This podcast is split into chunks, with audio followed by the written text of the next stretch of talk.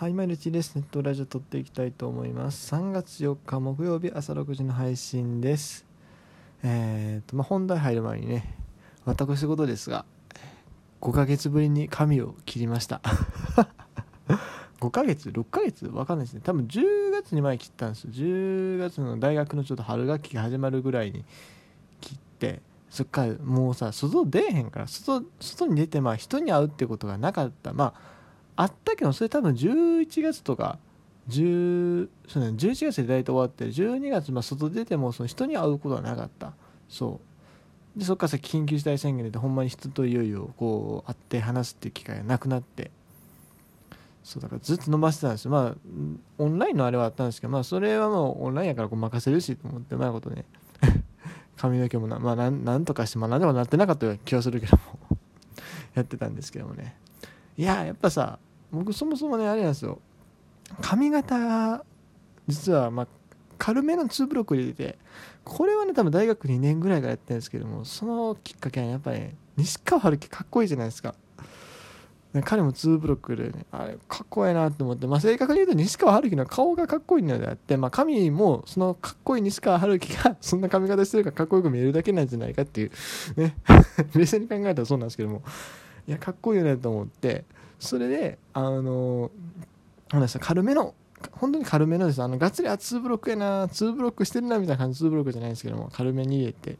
それもずっとまあほぼほんの一瞬やめた時期あるんですけどももうほぼほぼずっと連れてきてて。さらに今度はですねまあせっかくまあもちろん髪切りに行くのその面倒くさいなっていうのもあったんですけどもあのこれまた日本ハムになるんですけども太田大使が髪長くてすっごい色気あるじゃないですか。かっこいいなと思って。そう。わしも髪伸ばしたらあんな色気出るんかな？と 思ってずっと伸ばした結果5ヶ月伸ばしましたと、えー、結果もう井川圭が誕生したみたいな感じで。まあ正確に言うと井川圭ほど伸ばしてはないです。あんなあんそこまでボソボソになってないですけども。うんまああのー、無理でした。太田大使みたいな髪型髪型っていうかあのオーラには到底及ばないもう全く別のものになってましてね。ということで、えー、今日はですねオープン戦の話していくんですけれども今日はとりあえずじゃあまずそのね日本ハムの話を取り上げていきたいなというふうに思います。日本ハムの話というか日本ハムと,、えー、とどこやったっけ？埼玉西武のね、えー、試合を取り上げていきたいなというふうに思います。今日4試合あったんですけどもまずはね昨日取り上げてなかったった昨日取り上げてなかったカードで言うと、巨人、ヤクルトもそうなんです。巨人、ヤクルトちょっと今日はパスの予定です。えっ、ー、と、日本ハム西武からいきますというところで、え、この試合、まあ僕もダイジェストでしかまだ見てないというか、あのー、まあその映像契約してないんでね、あの、 DAZN とか、あそういうのは契約してないので、まあ、ダイジェストでしか僕は見れてないんですけれども、まあ、一応今日、今日ってか、昨日の試合に関してはね、あの、フォックストロットさんがね、ずっとライブでやってはって、ずっとじゃないか途中からかライブでやって。はって、えーまあ、僕もちらっと聞いてはいたんですがあすごい杉浦が絶賛されてたんですよねそこで。そうあのフォックストロットさんもそうですしそこのチャット欄もそうなんですけどもチャット欄というかコメント欄ライブのねコメント欄でも絶賛されてもうどんなもんやと思って映像見たら確かにストレート投げてるなと、まあ、僕はあまりねそのなんだ球の質がいいとか悪いとかまあ、こんだけ野球見ときながらねいまいちそこを見極める能力はないと思ってるんですけどもでもねダルビッシュも言ってたら間違いないです。ダルビッシュも絶賛する杉浦のストレートですよ。うん。今日は12球投げて打者3人3奪三振っていうね。このまま抑えでいくのかっていうのがねもちろん注目されるところなんですが、まあ、結構もともと故障がしのピッチャーなんですよね、うん、でいい時はいい球投げるんやけどもっていう感じのピッチャーらしくて。僕一生懸命こう記憶ね探ってみたんですよ。その先発やってて故障が多くてそれを抑えに転向した。抑えというかあるいは中継に転向したのにピッチャーっていたかなと思って。逆はよく言えると思うんですよ。まあ抑えとか中継ぎでいっぱい投げてたけどもやっぱ肩肘の負担っていうのはすごい大きいからあ先発ローテンの方に回る。っていうピッチャーは過去に何人かおったと思うんです。まあ、例えば、えー、今西武の榎田なんかね、もともと阪神で、えー、1年目リリーフでバンバン投げとったんやけども、やっぱ肩肘来たから、まあ、先発に転向して、まあ、阪神なそこまで、えー、目立った実績なかった。まあ、でも投げた時はほんまにピッチングしとったりもしたんですけども、で、こう西武行って、えー、一瞬、こうパーンと行ったということがあったわけですけども、逆はなかなかないよと。うん。そのまあ、一時的なその故障によってリリーフ、そのいろんなチーム事情もあってリリーフに転向して、それでまあ、成功した選手っていうので言うと、まあ、上原さんとかね、あったりはしますけども、でも別に上原さんもそんなこうずっとあの肩肘悪いっていうタイプではなかったはず。杉浦選手と肩肘が悪いのかちょっとごめんなさい。他の部署だったらあれですけども、まあ、故障勝ちっていうところでそれで抑え転向っていうのはやっぱりなかなか珍しいケースなんでね。うん。どうなんでしょうか。これ成功するのかどうか。でもねあの僕個人的にはこれうまくいってくれたら嬉しいなってなんせね僕が札幌ドームで去年見に行ってるんですよね1回。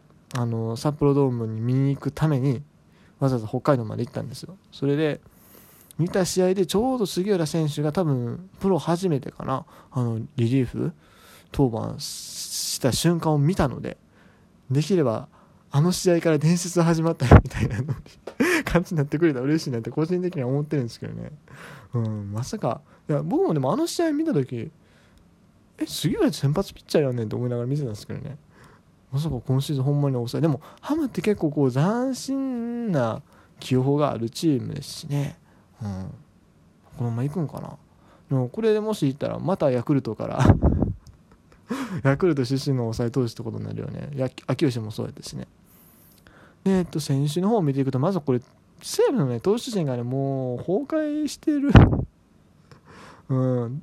まあ特に松本。吉木5はいかんでしょ。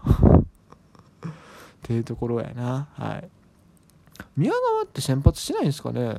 ずっとこのままリリーフでいくんかな。なんか、今の西武の投手市場見たらね、先発回った方がいいんちゃうのっていう気はするんですけども、あんま先発向いてない感じなんかな。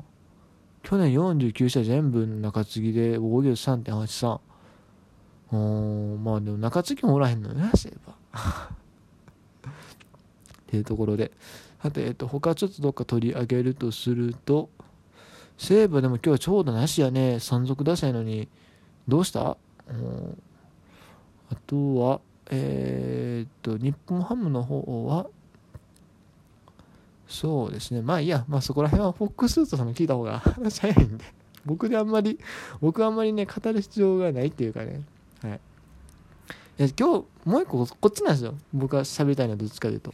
どっちかというと、いや別にどっちかというとその優劣つけてはないんですけども。私の番組ならではっていう意味で言えばね。ここですよ。やっぱオリックスロッテ。うん。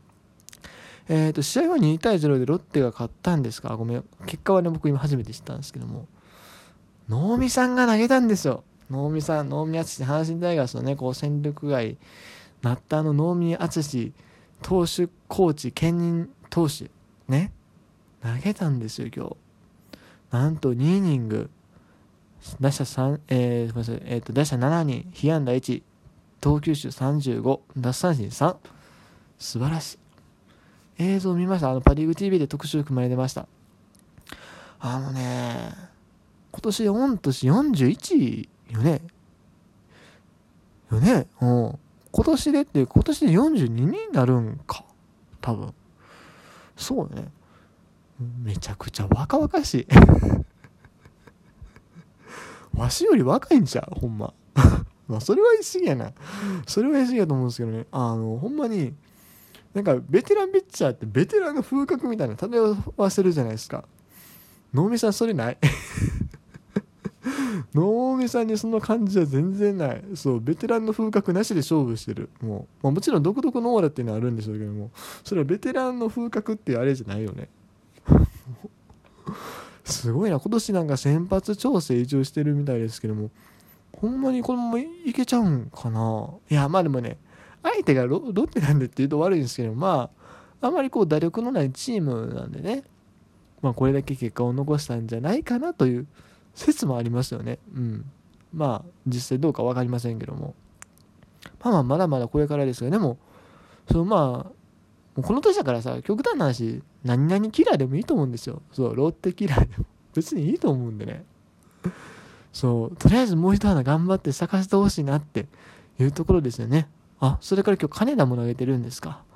ああもう崖っぷちやからねこの辺は。ほんま去年で首ちゃうかなって正直思ってたんですけども。なんとか残ってくれてるみたいに正確にもっと話の前史なんで頑張ってほしいなというところ。